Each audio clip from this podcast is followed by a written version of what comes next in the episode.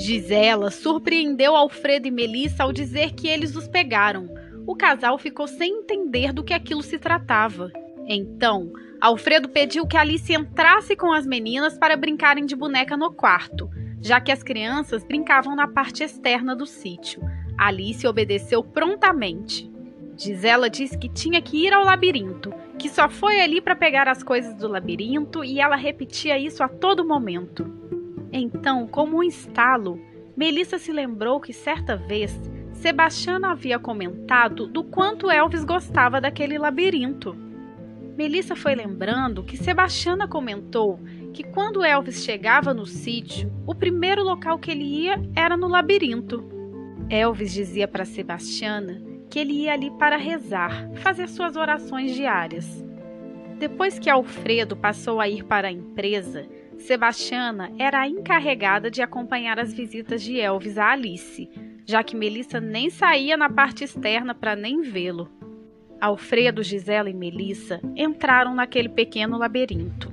E na segunda entrada, bastava caminhar dez passos, havia nas folhas que compunham e levantavam o muro que o formava algumas folhas pintadas de branco.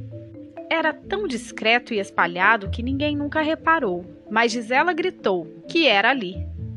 Ela então começou a procurar algo no chão daquela terra, cavando com as mãos como um bicho. Alfredo pegou uma pá e no fundo daquela terra tinha uma caixinha, uma caixa bem discreta. Gisela a pegou e disse que deveria ir, mas Alfredo disse que de jeito nenhum ela sairia dali sem mostrar o que tinha naquela caixa. Gisela então passou a caixa para as mãos de Melissa. E ali, quando Melissa abriu, tinham entre tantas anotações de reuniões e planejamentos uma lista com nomes e endereços. Uns tinham até telefone. Melissa perguntou o que era aquilo. Gisela disse que eram seus companheiros de luta. Enquanto ela falava, suas lágrimas escorriam.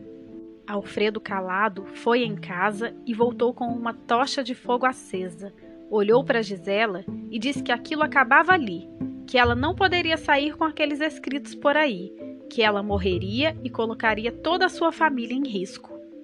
Gisela então pegou a caixa e deu para Alfredo.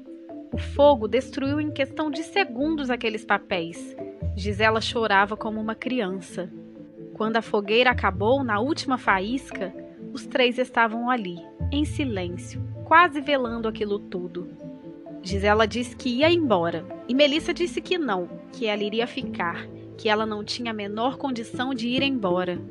Alfredo concordou com Melissa, balançando a cabeça. Alfredo, Melissa e Gisela seguiram para o interior da casa. Melissa então trouxe um pão com café para Gisela e trouxe também uma toalha para que ela pudesse tomar um banho. Gisela comeu tudo, como se aquele fosse o melhor pão da sua vida. Quando foi entrar para o banho, Pediu que Melissa a acompanhasse no banheiro. Ela parecia estar com medo. Quando Gisela começou a tirar sua roupa, com muita dificuldade, ela tinha hematomas em várias partes do seu corpo. Melissa, compadecida daquela cena, perguntou amorosamente o que estava acontecendo. E Gisela disse que contaria após o banho. E a história continua.